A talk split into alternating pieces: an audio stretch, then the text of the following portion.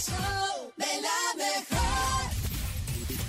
La bacha y el cerillo en... El show de la mejor. ¡La bacha! ¡La bacha! ¡La bacha! ¡La misma bacha! La bacha, la bacha, la bacha. Disculpen que se escuche así este audio, pero la verdad es que estoy escondido en el baño. No quiero salir hasta que esto termine. Sé valiente, muñequito.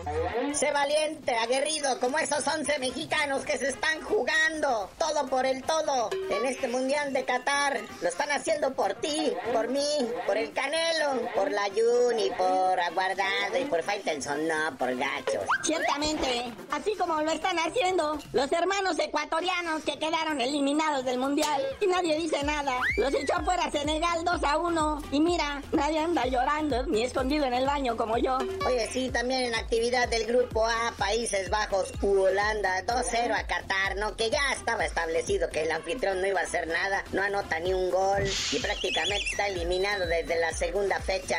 Aguas, eh, México y lo sigue de cerquita nomás porque ya empató uno. Ay, San Memo, si no tapas ese penal de Lewandowski, ya estuvieran haciendo las maletas para regresarse. O ya estuvieran haciendo las idem. En el grupo B, otra vez los norteamericanos están calificados a octavos de final, no lo puedo creer. Y nosotros batallando. Le ganaron 1-0 a Irán. ¿Y cómo no me voy a poner de mala? Oye, pero carnalito, los gringos no han perdido, caray. Digo, tienen sus empates, pero no perdieron y ya están en los octavios de final. Ahí está lo dicho, la MLS, los gabachos son los nuevos gigantes de CONCACAF. Nos han ganado todo y pasan a la siguiente ronda. Ya perderán, ya perderán. Pero bueno, de este grupo B, Inglaterra, la madre. Pues Inglaterra gana 3-0 con Gales.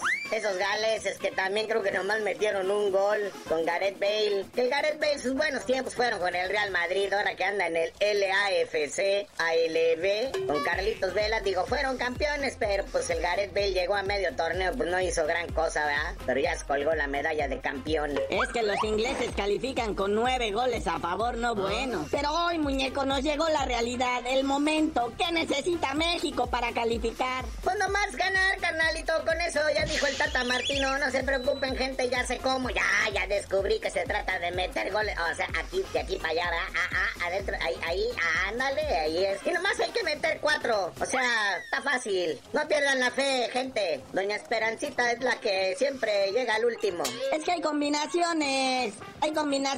Por ejemplo, una victoria de Polonia permitiría que México, ganando 1-0, está dentro. Porque eso sí, hijo, ¿eh? O sea, cualquier empate, México queda fuera. Chale. Santo cielo, santo cielo, qué nerviosismo, qué momento estamos viviendo. Y más nervioso a uno si revisas las apuestas. Sí, según esos de las casas de apuestas, todo parece indicar, ¿verdad? Que es Polonia, Argentina.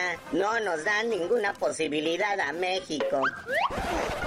Pero bueno, carnalito, ya vámonos, porque pues ya no sabemos si reír o llorar. Pero qué bien está jugando México, ¿eh? Qué bien está jugando, pero con nuestros sentimientos. Y tú no sabías de decir por qué te dicen el cerillo. Hasta que México elimine a Arabia Saudita y después a Francia, después a Brasil y le gane la final a Argentina, les digo.